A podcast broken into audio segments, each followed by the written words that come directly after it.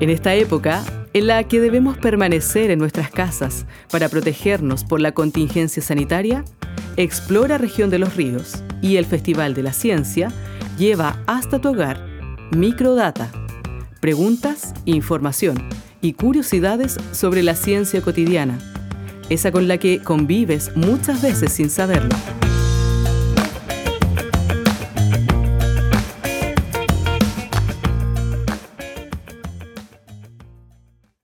Soy Mateo Brain, comunicador científico, y te invito a conocer y preguntarte sobre la ciencia y la tecnología con la cual convivimos.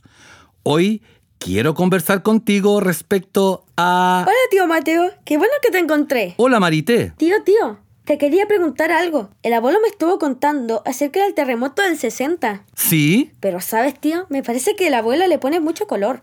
Me dijo que había sido espantoso. Que no se conoció tú igual. Bueno, es cierto que el abuelo es bueno para exagerar las cosas y a veces en los hechos del pasado digamos que no es muy riguroso con la verdad. ¿Viste? Yo sabía. Pero esta vez, Marité, el abuelo tiene razón.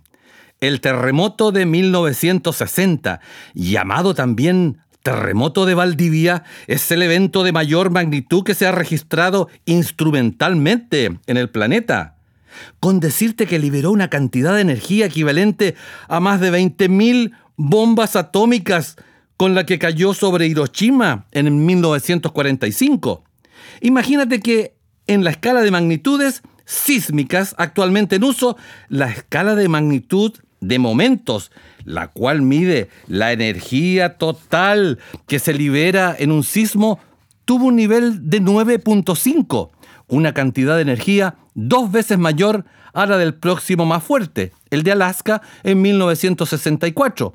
Pero, Marité, ¿te caíste sentada? Sí, tío, es que no puedo creer lo que me cuentas. Espera un poco, voy a buscar un libro. Uh, mejor vuelvo otro día, mientras encuentras un libro entre todo este montón. De nuevo juzgaste mal, Marité. Aquí está el libro que buscabas, mira. Valdivia, 1960. Entre aguas y escombros, Carlos Fernando Rojas Hope. El entrañable Carlos Rojas es un científico muy prolijo de nuestra Universidad Austral de Chile, que ha estudiado en profundidad el gran sismo del 60. Lee aquí. El terremoto de 1960 se produjo cuando una zona de fallas situada a lo largo de la costa de Chile se rompió a lo largo de casi mil kilómetros de su desarrollo latitudinal. Espera, tío, me quedo como poncho. ¿Qué es una zona de fallas? ¿Y qué es el desarrollo latitudinal? Parece que voy a tener que explicarte desde un principio. ¿ah? Bueno, voy a tratar de ser lo más claro posible, aunque de pronto no solamente riguroso, porque no tendríamos que pasar años para estudiar esto en profundidad. A ver, podemos considerar que la Tierra tiene tres grandes capas. En su centro se encuentra un núcleo sólido, metálico, sobre este núcleo se encuentra el llamado manto, que podemos considerar está formado por rocas fundidas. Piensa en una miel espesa y muy caliente. Y finalmente la corteza sólida con una profundidad de entre 5 y 70 kilómetros, en la que se encuentra el fondo marino y los continentes, la que nosotros llamamos tierra firme que parece que no es tan firme. no, pues, pero muchos la dan por tal, especialmente gente que viene de regiones donde no son comunes los terremotos. Fíjate que al famoso científico Charles Darwin presenció el terremoto de 1835. Estaba descansando en una pampita cerca de Valdivia cuando la tierra empezó a temblar. Un terremoto como este destruye las asociaciones más antiguas, el mundo, el emblema de todo aquello que es sólido, escribió el naturalista en su diario. Y eso que el tal terremoto no fue ni cerca comparable al de 1960. Ya, tío, sigamos, que te conozco. Y cuando empiezas a contar algo, te vas por las ramas y después cuesta que dejes de pajaronear. Sí, tienes razón. Es que estos temas son tan apasionantes a ver, ¿en qué íbamos? En la corteza. Ya, la corteza. Imagina que la corteza es como un gran puzzle que envuelve todo el globo, flotando sobre el manto viscoso. ¿Me sigues? Creo que sí, tío. Dices que es un puzzle porque está formado por muchas piezas que encajan entre sí, ¿verdad? Perfecto, Marite. Has entendido a la perfección. Pero, a diferencia de los puzzles que tú armas sobre la mesa, cuyas piezas quedan fijas para siempre una vez que los armas, las piezas del puzzle terráqueo se están moviendo, unas en relación a otras, y esto provoca lo que se ha llamado deriva continental. Es decir, que los continentes se están acercando o alejando unos de otros. Y mejor dejemos este tema hasta aquí, para poder seguir con los terremotos. Volvamos a las piezas del puzzle. Imagina el mapa de Sudamérica. Nuestro continente se asienta sobre la llamada placa continental, que podemos imaginar como una pieza del puzzle, al oeste de Sudamérica. Lo estás imaginando, ¿cierto? Bueno, se encuentra el Océano Pacífico y bajo este océano otra placa, otra pieza del puzzle, ¿cierto? Llamada placa de Nazca. Me lo estoy imaginando. Muy bien. Ahora, la placa de Nazca, la que está bajo el océano, se quiere mover hacia el este. Pero... La placa continental no la deja. Muy bien, Marité, exactamente, no la deja. ¿Qué hace entonces la placa de Nazca? Se trata de meter por debajo de la placa continental y en este movimiento hace muchísima, pero muchísima fuerza. Este fenómeno lo llaman acumulación de energía.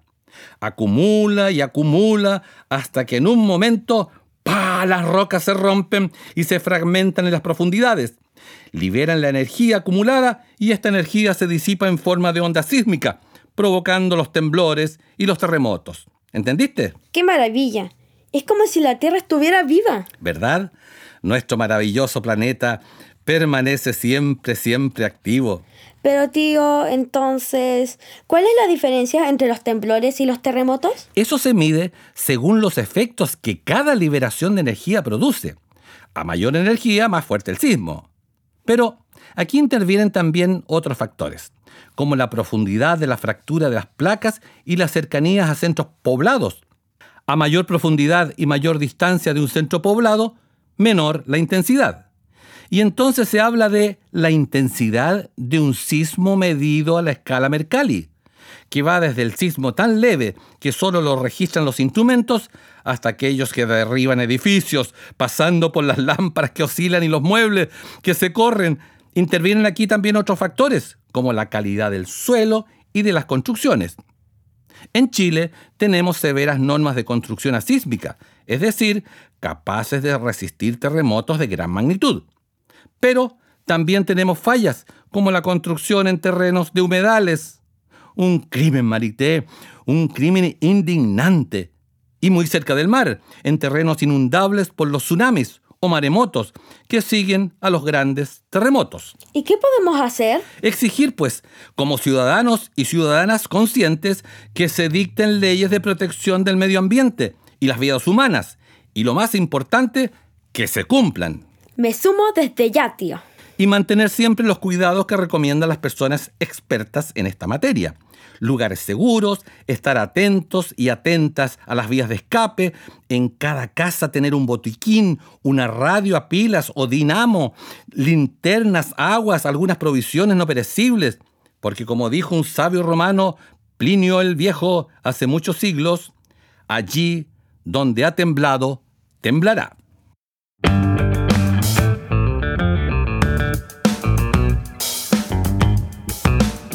Hemos llevado hasta tu hogar Microdata.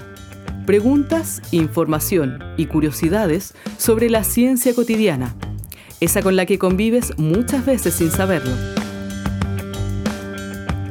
Una producción de Explora Región de los Ríos y el Festival de la Ciencia del Ministerio de la Ciencia y la Universidad Austral de Chile.